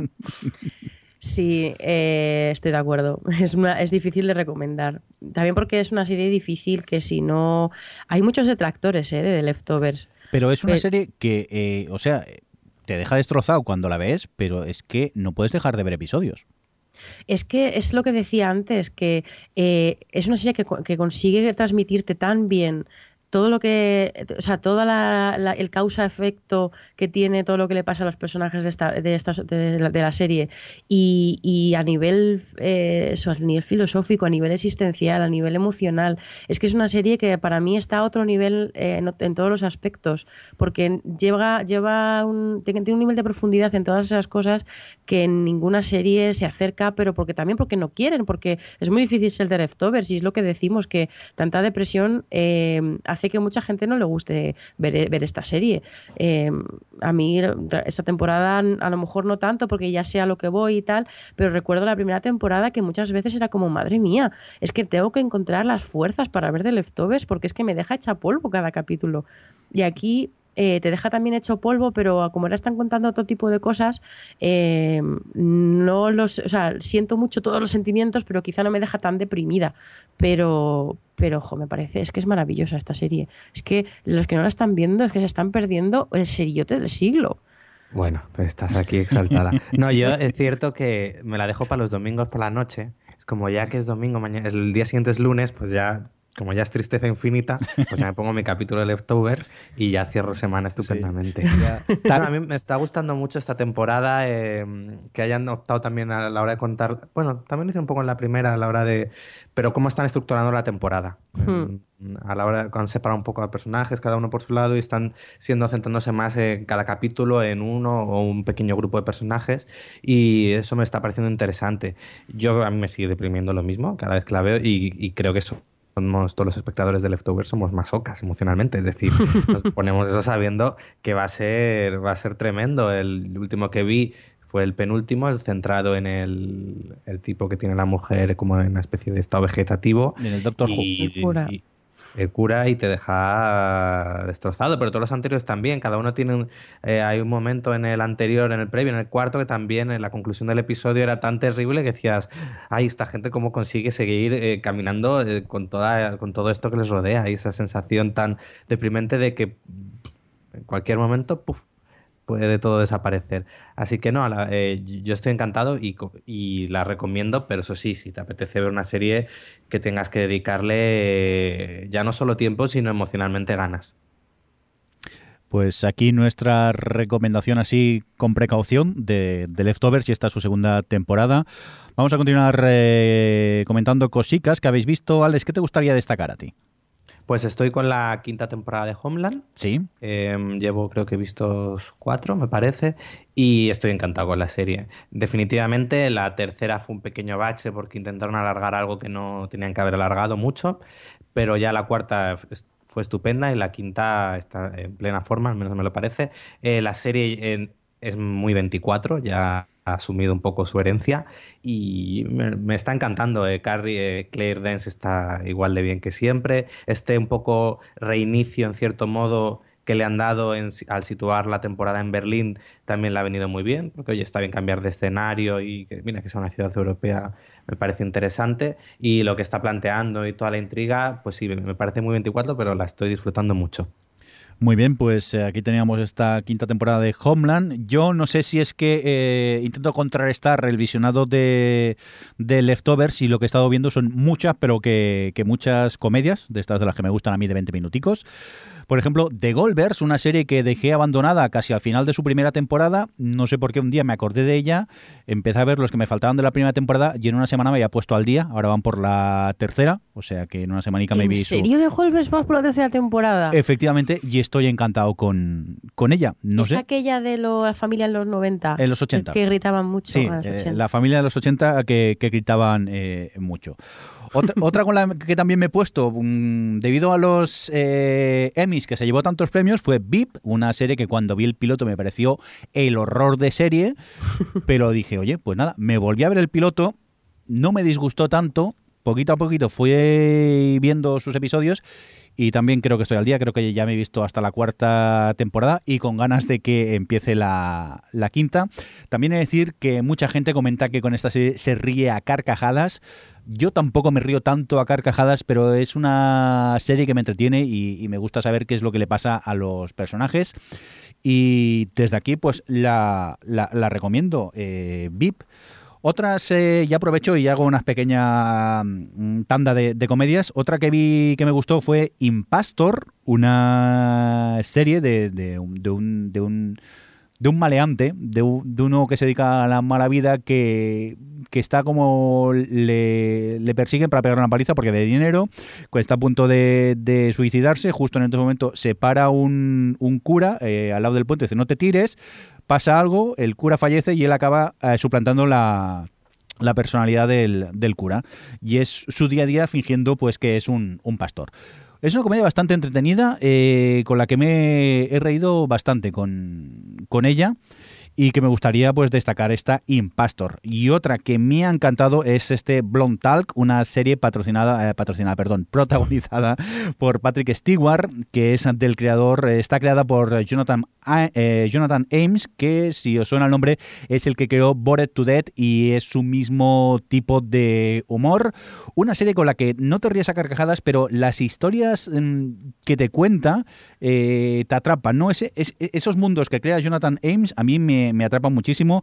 Y esta Blonde Talk, donde Patrick Stewart hace de un presentador de, de un programa de televisión, de estos así serios, informativos, un poco de no diría de late night porque es más como información eh, más seria, pero que es él ante la cámara informando de cosas y te ríes mucho también con, con esta Blonde Talk. Y, Y ya- pensar que lo último que he visto de Patrick Stewart es, es, es una película en la que hace de un skinhead. ¿En serio? Pues sí, a, en, en Sitges. a mí me, me me gusta mucho el, el personaje que hace aquí y, a, salvando las distancias me recuerda a- al personaje que, que dobla en, en American Dad, el director de la CIA. Ese personaje tan, tan loco, pues me recuerda un poco a él, pero mucho salvando las distancias. Y última comedia ya que os eh, recomiendo es de Jim Gaffigan Show, una comedia del, del cómico Jim Gaffigan, que, en el que hace de él mismo, es un, poco como Louis, ¿no? Hace de él mismo, que es un cómico que hace, eh, pues eso, monólogos, stand-up comedy. Sí que es verdad que el humor de Jim Gaffigan es muy distinto al de Louis, porque él es famoso por eh, ser un cómico que, que tiene un humor muy, muy blanco, que nunca dice palabrotas, que, que no habla de, de- de- sexo, y entonces pues es eh, bastante distinto, ¿eh? no tiene nada que ver con, con Louis, pero que me encantó lo que me cuentan y aparte tiene pequeños detalles, tiene un cameo hilarante continuamente cada vez que sale de Ay, ¿cómo se llama? De Macaulay Culkin, Culkin el de... eh, ay, ¿qué- ¿Cómo se llama la película que hizo? Solo en casa Solo en casa. y con el que también me, me río mucho. Y en cuanto a comedias, creo que ya está, porque también vi eh, Mr. Robinson, que duró seis episodios en la NBC y entiendo que durase seis episodios, o sea que nada recomendable. Cuéntanos tú un ¿Y poquito, viste Adri. los seis? Sí, me, me vi los seis, efectivamente. Eh, entretenidilla, nada del otro mundo. Lo que pasa que es eso, que son 20 minutillos y dices, bueno, pues por seis episodios los voy viendo a, a raticos. Yo, oye, en, tu lápida, en tu lápida vamos a poner, son 20 Son 20 minutillos. minutos. Yo ya sabéis que soy mucho de, de sitcoms. Es más, si estoy viendo Malcolm in the Middle, que estaba en, en Netflix Estados Unidos, y estoy enganchadísimo a ella, porque Malcolm es una serie que yo había visto eh, puntualmente en televisión, pero que nunca había seguido completamente. Y aprovechando que estaba en, en Netflix, me lo estoy pasando bomba. La serie ha envejecido muy bien. Y ver la vis cómica de Brian Cranston me sorprende muchísimo. La verdad que, que, bueno, es una serie que supongo ha visto mucha gente, pero que si no la habéis visto, eh, darle una oportunidad a este Malcolm in, in the Middle. Bueno, Yo perdón. la revisioné Mm, hace unos, unos años Sí, y hasta la quinta, luego creo que pierde un poco, pero hasta la quinta temporada es una comedia eh, de 10. Sí, Que yo sí, creo sí. que como llegó un poco antes de todo el boom de series, no, yo creo que no, no está en el lugar que un poco debería estar, porque creo que sus primeras cuatro temporadas, todos los episodios son muy buenos. sí, la verdad que completamente de acuerdo en, en- en ese aspecto. Oye, dejar que pare un momentillo y dejo hablar un rato a Adri, que no he parado yo de recomendar comedias. Adri, ¿qué nos recomiendas tú? Bueno, recomiendo. Yo he estado viendo la segunda temporada de The Affair, que, que, bueno, pues ha vuelto otra vez con la, bueno, bueno, obviamente con la misma historia que quedó en, la primera temporada. Es que, no, oye, na- a- a hoy en día hay que aclararlo porque hay tantas, tantas de estas antologías por temporadas. No, eh, pues eso ha vuelto. Lo que pasa es que ha cambiado un poco su formato porque eh, Affair, para el que no lo sepa o no recuerde, la primera temporada estaba contada desde dos puntos de vista y de hecho jugaba mucho con esto de, de cómo, cada, cómo cada persona puede recordar las cosas de forma distinta, depende, dependiendo de, de las de las emociones y de las cosas que hay implicadas en, en ese recuerdo.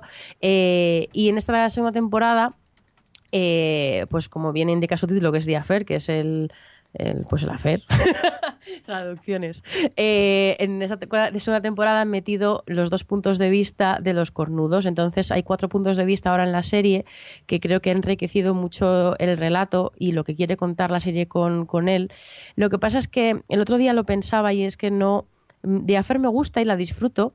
Lo que pasa es que eh, sus personajes me resulta muy difícil conectar con ellos. Quizá conecto con, con el personaje femenino protagonista, pero, pero me resulta difícil conectar a nivel emocional con lo fácil que soy yo, por otro lado. Entonces, mm, es una serie que me, me disfruto viendo por su juego narrativo y por cómo me cuenta las cosas, pero no tanto por el contenido en sí, por lo que me está contando. Entonces, tengo cierta distancia con, con la historia y eso creo que es lo que impide que me ultra mega fascine como me podría quizá gustar si sí que conectase con esos personajes. No sé si es un problema mío o un problema de cómo están construidos en sí, pero bueno, al margen de este, de este apunte, la estoy disfrutando, como digo, que me gusta eh, lo que han, cómo han aprovechado lo de meter los dos puntos de vista nuevos y y están abordando otro, otros sentimientos y otras, bueno, pues eso, como consecuencias de, este afer que han tenido los protagonistas, pues están, además están alimentando misterios y han metido algunos personajes nuevos y lo están, yo creo que lo están haciendo muy bien y la estoy disfrutando. Pero todavía me falta, no consigo tener esa conexión un poquito más allá con la serie. ¿Alguno lo estáis viendo? No, ¿verdad? Yo no, me he puesto. Vi el piloto de la primera y, no seguí. Es de esas que tengo que seguir, tengo que seguir, la vas dejando y al final como que casi me olvidé de, de ella. Y eso, y luego, bueno, pues eh, por empezar, por comentar otra cosa que ya, ya así enlazar con Alex, que también la ha visto, la temporada 19 de South Park, en serio, el nivel de South Park es una locura. O sea, 19 temporadas y llevamos ya 7. Hoy, hoy he visto precisamente el, el, último capítulo emitido, el séptimo. Ahí sea un no yo. Y bueno, pues eh, es, es, se mete además el ISIS. Grandeza, es grandeza. policía, ¿eh? Que es grandeza eh, el último episodio. Sí, sí, o sea, es grandeza, pero es que todos son grandeza. Están tratando un montón de temas, además, bueno, como siempre hacen ellos, súper delicados. Eh, y es que se les ocurre, o sea, es que es una sucesión de buenas ideas, de aprovechar esas ideas y hacer mm, comedia con ellas, de aprovechar y utilizar los personajes adecuados para, para protagonizar esas historias. Casi siempre Karma, porque es el más gracioso, pero pero es que hace, bueno, el capítulo del yaoi, yo me tiraba por los suelos, o sea, no me esperaba para nada ver un capítulo que hablase de yaoi en South Park, pero igual que el de los refugiados, el del Yelp, o sea, es que es uno tras otro, son todos brillantes y a mí personalmente es que me resulta fascinante que una serie en su temporada 19 tenga esta brillantez, además a nivel constante. No sé, creo que, vosotros, por lo que veo, pensáis lo mismo. Yo, de hecho, yo, perdón. No, di, perdona, disculpa. Ah, no, que creo que se ha ido refinando con el tiempo. Porque antes, a veces, es, South Park tenía capítulos muy buenos, pero otros se le iba demasiado. No eran capaces de controlar todas las buenas ideas y, se, eran demasiado excesivos o tal. Pero lleva unas cuantas temporadas, la anterior fue redonda también, la 18, que, son capaces de clavarlo, que están justo en la medida justa, que es pasarse tres pueblos, pero en la medida. Pero comedidos. a su manera. Y, están muy. Y es eso, y como pueden ir día a día, con un poco con el, día a día y la actualidad, eso siempre les beneficia. Y yo, yo estoy encantado con esta temporada, como lo estoy. Con, ya digo, la anterior también me pareció muy buena, y las últimas cuatro o cinco creo que son redondas. Y el hecho de que hagan como la temporada anterior, que de un capítulo a otro continúen según qué, tramas, mm. me parece Y esta temporada todavía mucho más que la anterior, ¿eh? la continuidad. Lo y que están aprovechando muchísimo. El, el, problema que le veo yo es que como van tan al momento de la actualidad en Estados Unidos, yo el, el capítulo en el que tratan el tema de la transexualidad, no sabía de qué estaban hablando. El personaje que, al que imitan no, tenía sabías quién era Caitlyn Jenner? Ni idea, no tenía ni idea. Luego, Javi me lo contó, era el, padre de las Kardashian o algo así, ¿puede ser? Sí, sí, un medallista olímpico. Pues no, yo no tenía ni idea de qué iba el tema. Y claro, vi el capítulo y me quedé un poco. Mm, sí, pero no acabo de pillarlo. Pero aparte de ese pequeño apunte, esa pequeña tontería, la estoy disfrutando muchísimo la, esta, esta temporada. porque además está muy en la actualidad, pero quizá, o sea, ese, caso me parece, o sea, me parece extraño que no supieras, pero sí que es cierto que a lo mejor hay otros, otros mm, cosas de actualidad. Por ejemplo, me acuerdo la temporada pasada, en unos últimos capítulos, que había habido una movida con una revista musical americana. O sea, en plan casos un poquito más quizá locales, pero en general son temas de actualidad bastante generalizados y bastante fáciles reconocibles. Sí, en su mayoría de veces, tal, o sea que los aprovechan muy bien eso, pero sí que hacen combinación de mucha actualidad y sí que a veces meten cosas locales, pero no creo que sea, vamos, es lo que menos. No, no, para nada, o sea, mayoritariamente siempre es de lo que están hablando. Lo que pasa es justamente en ese episodio sí que me quedé un poco que no sabía muy bien hacia de quién, de quién era el, el personaje que estaban hablando. Alex, eh, ¿tú nos quieres destacar alguna cosita más? Pues sí, yo que destacaría así. Ah, Anatomía de Grey, que su temporada 12 está también estupenda, como hemos dicho de South Park, pues lo mismo que Anatomía de Grey. ¿En serio? No, ahora en serio. Eh, sí, eh, curioso, la temporada 11, creo que ya lo comenté por aquí, yo la serie la abandoné, la abandoné a principios de la sexta, dije esto ya no va a ningún lado. Y el año este verano la gente habló muy bien de la temporada 11, de, de que había recuperado el tono y tal, la retomé, me la vi en verano en maratón y me pareció la mejor temporada de la serie tras la segunda. Y oye, pues este año digo, pues voy a seguir la semana a semana, eh, como no me gusta, abandono. Y eh, está muy bien, sobre todo porque ha conseguido recuperar porque la serie al final, al ser un culebrón, había terminado siendo todo muy dramático y todo muy excesivo.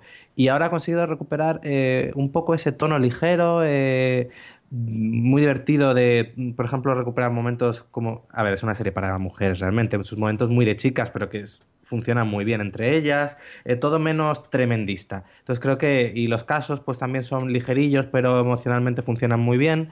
Creo que ha encontrado un equilibrio que hacía muchos años que la serie que, la serie había perdido, así que estoy encantado con ella, yo aquí sigo. Y luego también comentar eh, Fear the Walking Dead, que creo que no hemos hablado de ella en el podcast. Eh, no. Pues su temporada, de decir que me, me, ha encantado. Ha habido muchas quejas respecto a que había pocos zombies o que era lenta. A ver, pocos zombies es normal, es el comienzo de la, de toda la epidemia y lenta, bueno, como si Walking no fuese la serie más rápida del mundo. De hecho, aquí eh, me ha parecido una primera temporada bastante consistente. Tiene sus personajes, te pueden gustar más o menos, pero, creo que están bien, la mayoría están bastante bien. Y quizás mi única queja es que su premisa era contar los inicios y al final en seis capítulos han contado los inicios. Yo pensaba que iban a detenerse un poco más. Pero por lo demás, me ha gustado, creo que tiene momentos que por ejemplo The Walking Dead ya había perdido de, terror. Hay algunas secuencias como una en la que por ejemplo se quedan en la casa y entonces un zombie creo que es por la puerta a la terraza, porque obviamente alguien la deja abierta cuando hay zombies por la calle, y que consigue que hay capítulos que dan hasta un poco de miedo, algo que también es digno de, mención. No sé, a mí me ha gustado mucho. ¿A ti, Mirindo? Yo comparto totalmente tu, tu opinión. Yo solo diría una cosa, por favor, de Walking Dead, llamarles zombies, que no pasa nada que les llamáis de mil maneras menos zombies y tampoco es tan complicado. ¿eh?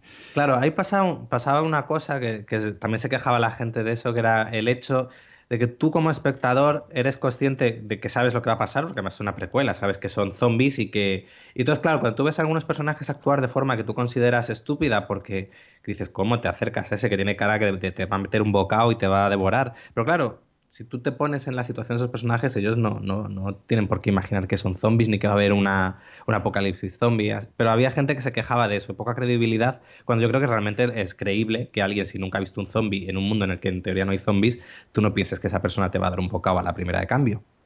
No, sí. Yo también lo que me quejo es eso, del hecho de que no utilizan la palabra zombie como si tuvieran miedo. Les llaman caminantes, les llaman no sé qué otros nombres, pero parece ser que. como si estuviera prohibido decir zombie en tanto en Fear the Walking Dead como en, la misma de, Walking Dead. Pero vamos, que comparto tu opinión al 100%. ¿eh? Yo la he disfrutado muchísimo esta Fear the Walking Dead y con ganas de su segunda temporada a ver qué, qué nos depara. Por cierto, Adri, ¿tú te acuerdas en el podcast de hoy que ha habido un momento en el que hemos dicho, luego seguimos leyendo los comentarios de los oyentes? Pues, pues ahora, que me lo, ahora, que me lo, he recordado, porque... pues venga, ves buscando mientras te, te, te, damos un poco de tiempo. Yo dejarme recomendar una, un par de series de animación. En primer lugar, la segunda temporada de Rick and Morty. Eh, para mí sublime, superando a la primera, pero eh, un 200%. O sea, es que eh, mucho mejor la segunda temporada que, su primera. Unas historias sci-fi de esas que, que, te giran el cerebro casi, le, da la vuelta entera al cerebro y me ha encantado y, sinceramente la recomiendo muchísimo. Y otra serie de animación es este Brickleberry, eh, basada en unos personajes, en unos, eh, no sé si se llaman, rangers, que, cuidan un, parque nacional en Estados Unidos.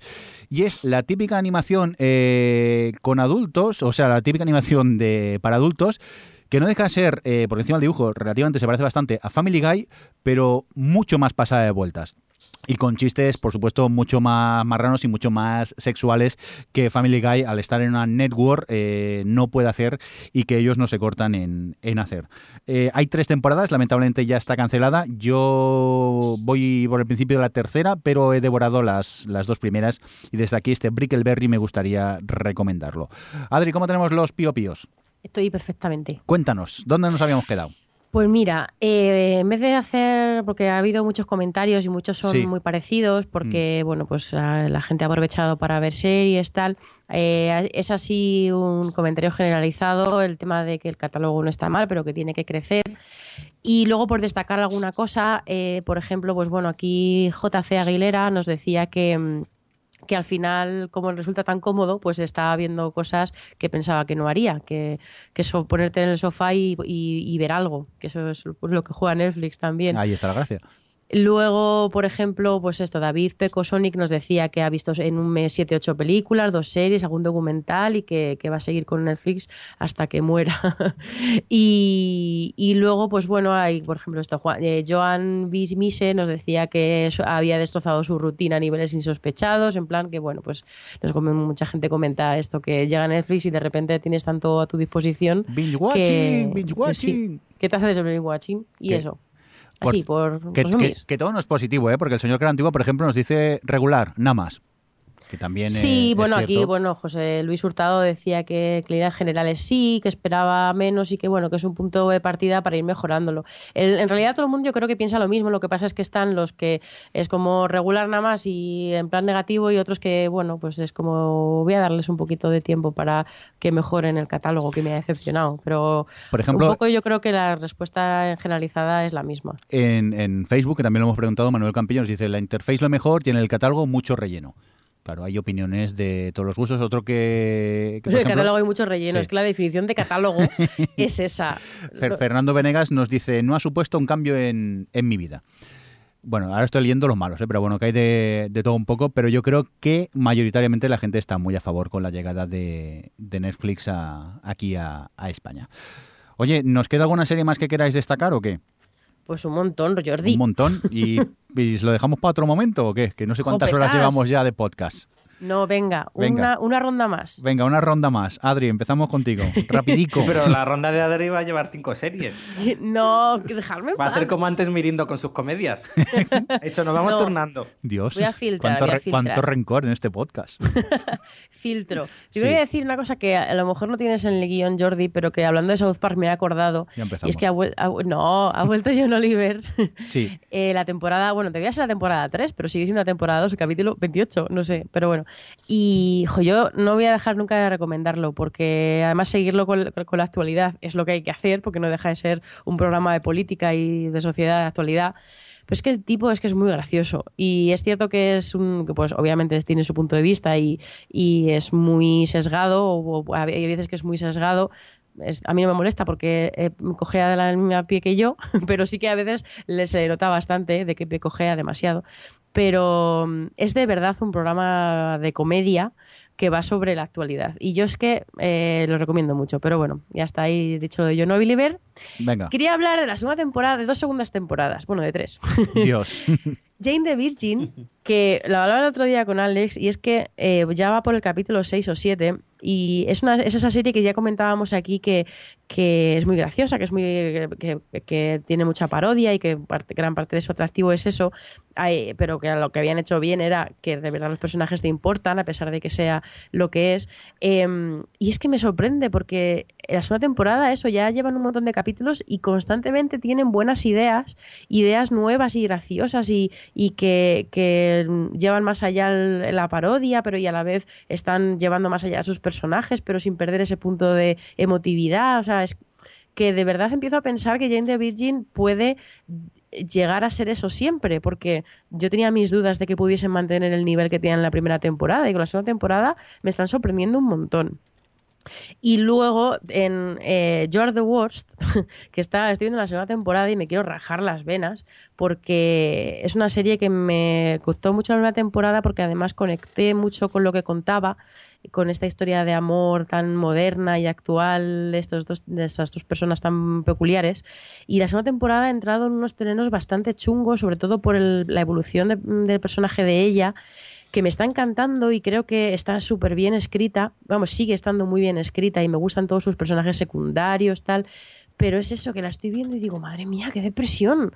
Que esta era una serie en plan, pues en serio sobre las relaciones, que hablaba de cosas de verdad, pero desde el punto de venta así perro y cachondo, y ahora no es ni gambera ni cachonda. Es como, Dios mío, qué, eh, qué chungo todo y qué mierda es la vida. Pero bueno, me está gustando, ¿eh? Sí, Y luego- Pues no lo parece. Como de. Leftover, ¿no? Sí, sí. Claro, es un poco en ese rollo. En plan, no sé si recomendarla porque, jope, pero sí, sí, me está gustando. Y estoy viendo así, he hecho un vistazo rápido a vuestra lista y creo que ninguno estáis viendo la segunda temporada de Fargo. Pendiente todavía.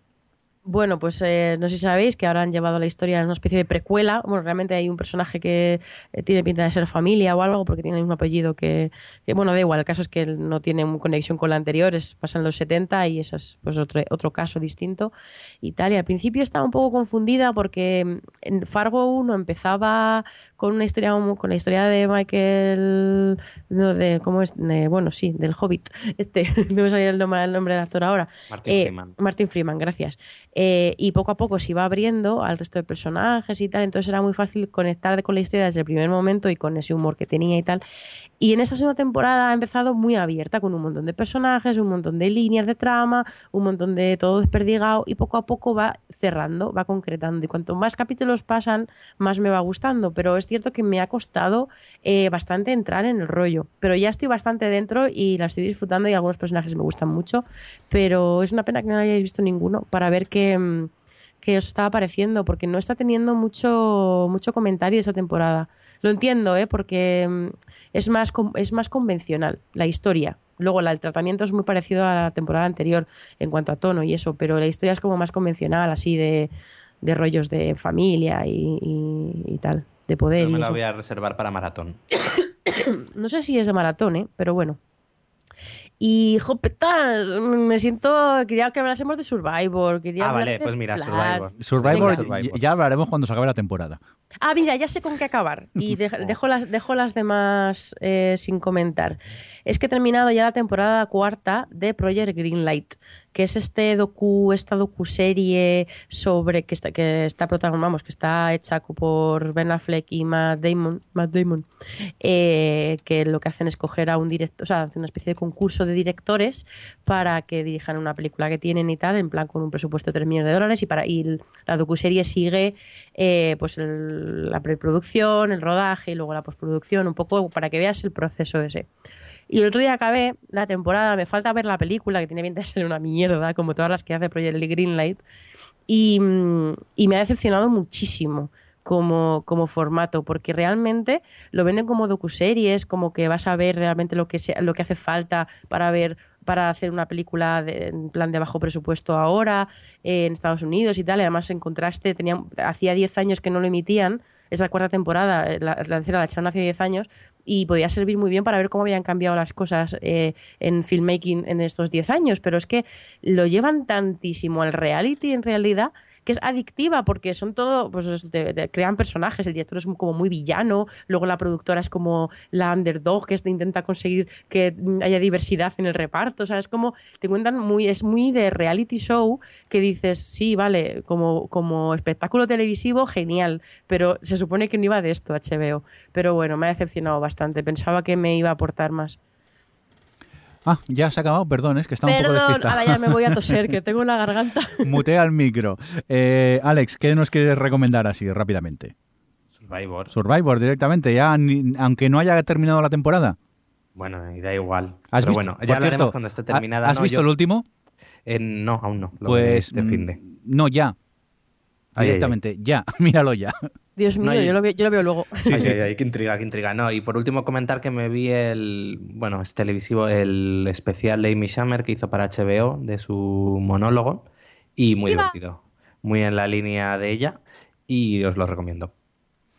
Ya está, yo quiero recomendar nada más. Pero sí, ¿qué más voy a decir? Verde Garden Wall. No, sí, a ver si aquí... Cuando la termine quiero hablar mejor de ella. Muy bien, pues eh, ¿os parece ya si nos despedimos o Adri quiere recomendar 70 series más? Que me dejes. A ver, el de las 40 comedias. Sí, Eso. pero he ido rápido. Yo voy rápido, ya, ya lo sabéis. Pero, yo me gusta explicarme. Vale, vale, vale. Por cierto, me acabo de dar cuenta que me he dejado otra comedia a recomendar. Review, su segunda temporada. Ya está, hasta aquí puedo leer. Venga, que nos vamos, que llevamos no sé cuánto ya de podcast como siempre. Un cordial saludo pues de todo el equipo. Como siempre, saludar a la gente del chat que todavía están por aquí y van comentando cosillas. Y nada, eh, Adri, mejórate. Muchas gracias. Eh, Alex, que muchas gracias por estar por aquí.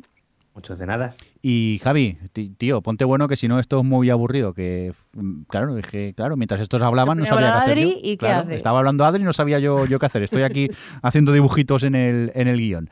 Un cordial saludo también de quien nos acompañó, con vosotros el señor Mirindo. Si todo va bien, nos oímos en unos 15 días aproximadamente. Hasta luego. Hasta luego. Adiós. O Televisión Podcast, el podcast de la cultura audiovisual.